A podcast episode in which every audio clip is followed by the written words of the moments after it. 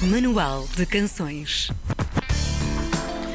Bem conhecido do público português, deu ao mundo bandas inesquecíveis como os iniciais Pesticida, depois Despiciga, a Naifa, Linha da Frente e mais recentemente os Fandango também. É um homem da música, da palavra e do combate. Abraça agora o seu novo projeto Luta Livre, com uma força nova e com o coração na garganta.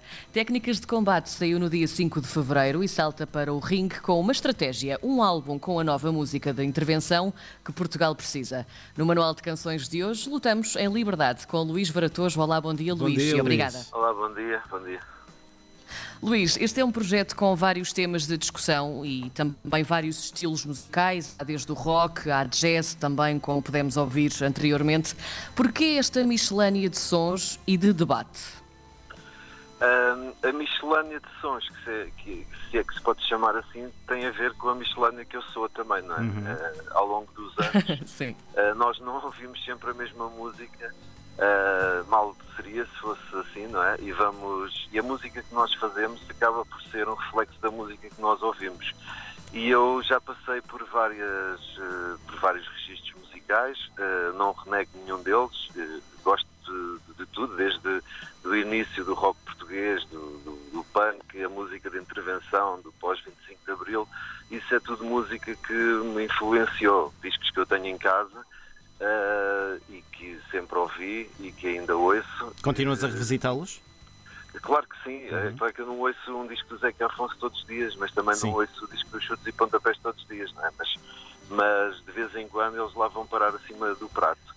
E, e, e, evidentemente isso reflete-se na música que eu faço. Eu quando vou para estúdio fazer, eh, fazer música, ah, vou livre e aquilo que sai, eh, e se eu gosto, é aquilo que deve, que deve depois ir para a frente. E no caso deste disco, acabou por acontecer. O disco é bastante marcado pelo, por referências do jazz, porque Sim. é uma música que eu tenho ouvido muito nos últimos anos e isso está aí bem patente.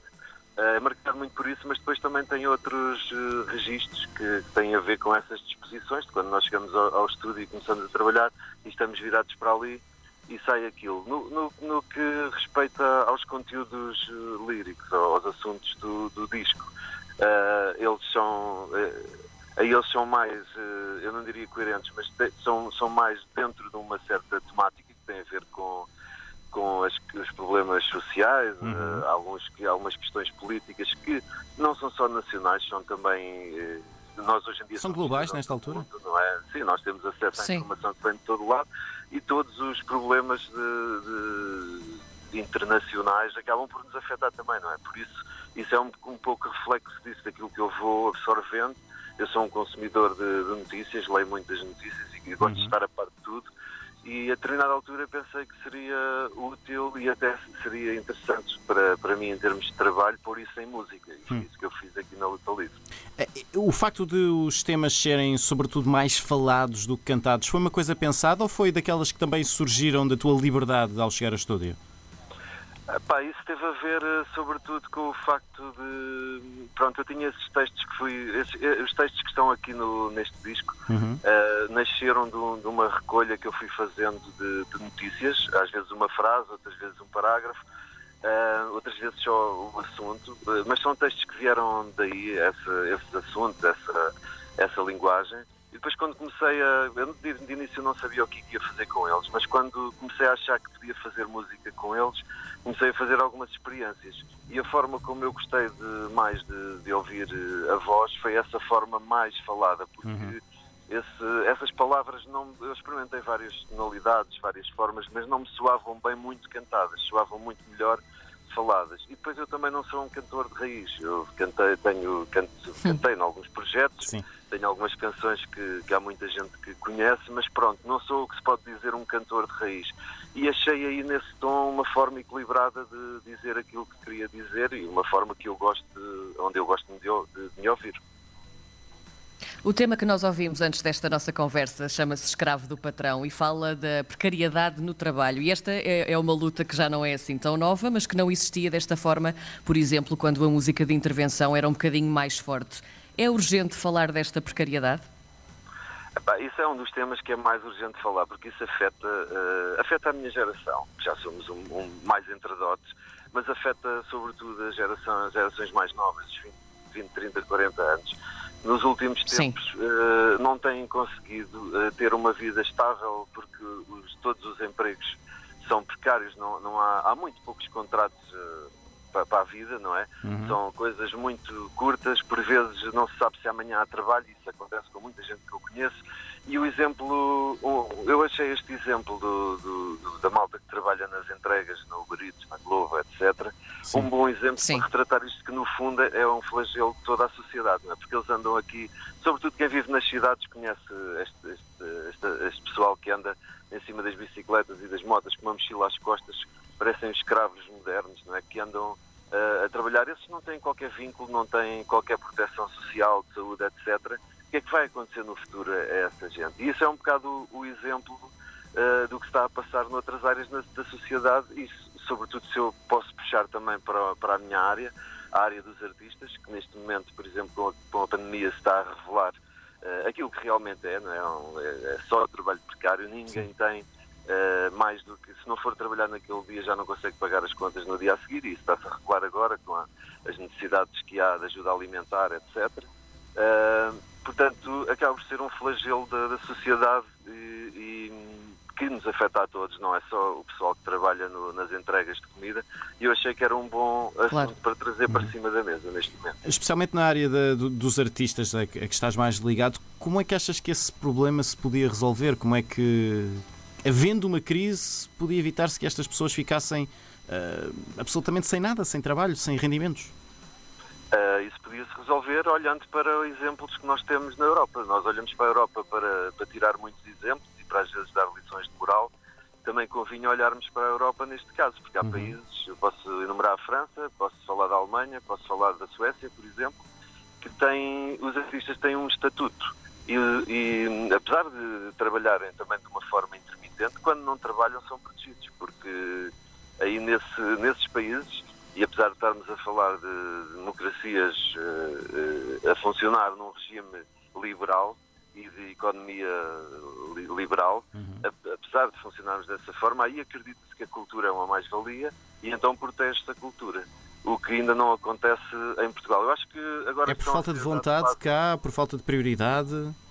Eu acho que é por falta de prioridade e uhum. olha-se para a cultura como epá, estão aquilo e aqueles gajos entretêm-nos quando convém, quando Sim. não convém nós esquecemos deles. Isso tem acontecido ao longo destes anos todos.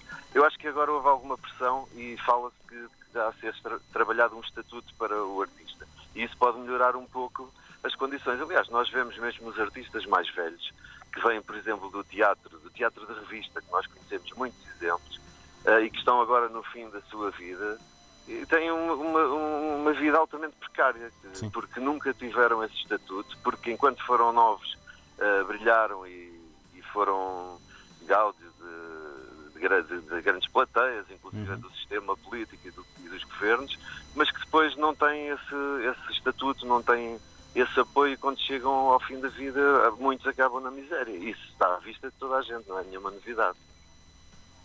Luís, olhando também para esta transformação que, que, existe em Portugal neste momento, seja política, social, cultural, económica, eh, etc., achas que é um país onde a música de intervenção vai ser tão necessária como foi há décadas ou vai ser de forma diferente, mas ainda assim muito importante?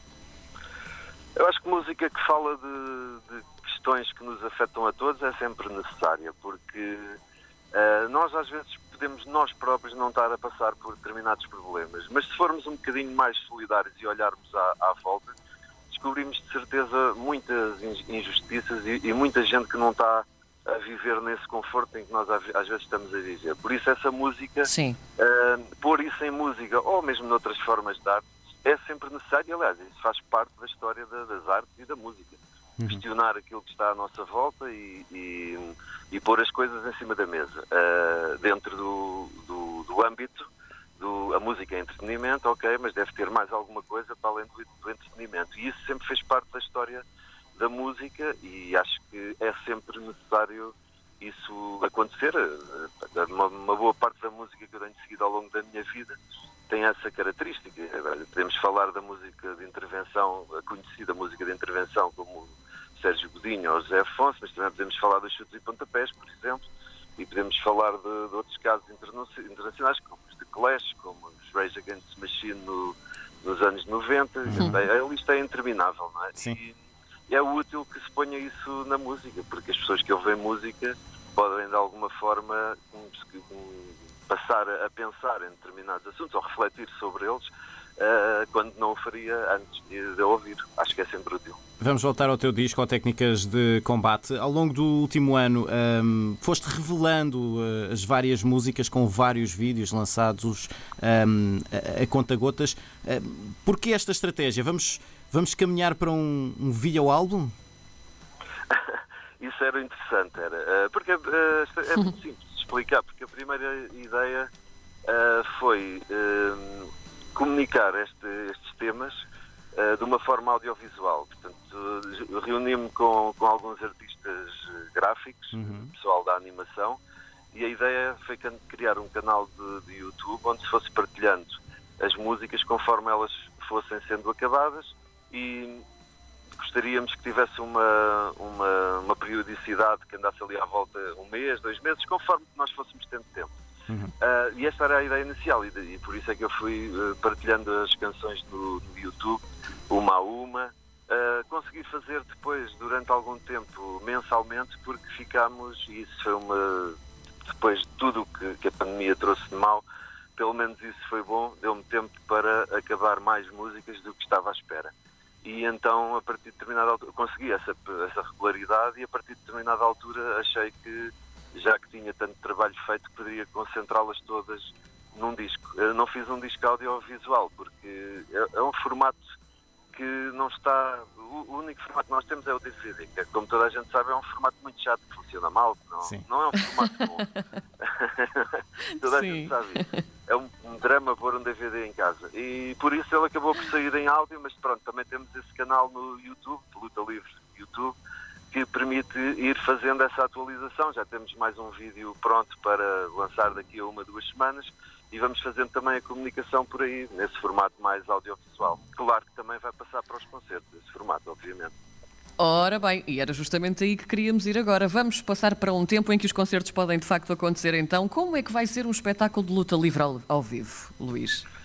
Uh, Como é que o imaginas? Um, nós já fizemos um teste deste espetáculo porque antes do disco estar acabado, uh, tivemos um convite aqui da Festa do Avante e fomos fazer um espetáculo. Uhum. Uh, pequeno, como é habitual ali, são 45 minutos.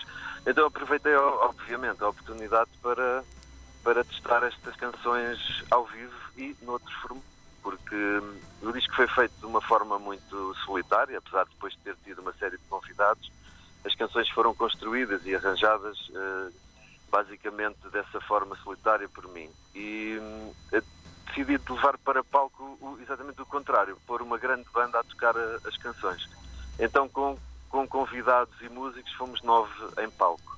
E as canções tomaram então uma segunda, ganharam uma segunda vida e hum, abriram-se espaços de improviso na, nas músicas, porque oh, alguns dos músicos são, uh, são da área do jazz. Sim e abriram-se com muita facilidade de improviso e abriram-se muitos espaços nas canções para esse improviso. E então houve assim uma, uma duplicidade entre estas palavras de ordem fortes, que de repente toda a gente já estava a cantar, e esses espaços de puro improviso instrumental que, que, deu um bom equilíbrio para o espetáculo. E o que estou a pensar fazer agora para os espetáculos que aí vêm, se nos deixarem fazer, obviamente, mas acho que sim, que vai correr bem agora para a primavera. Sim, sim.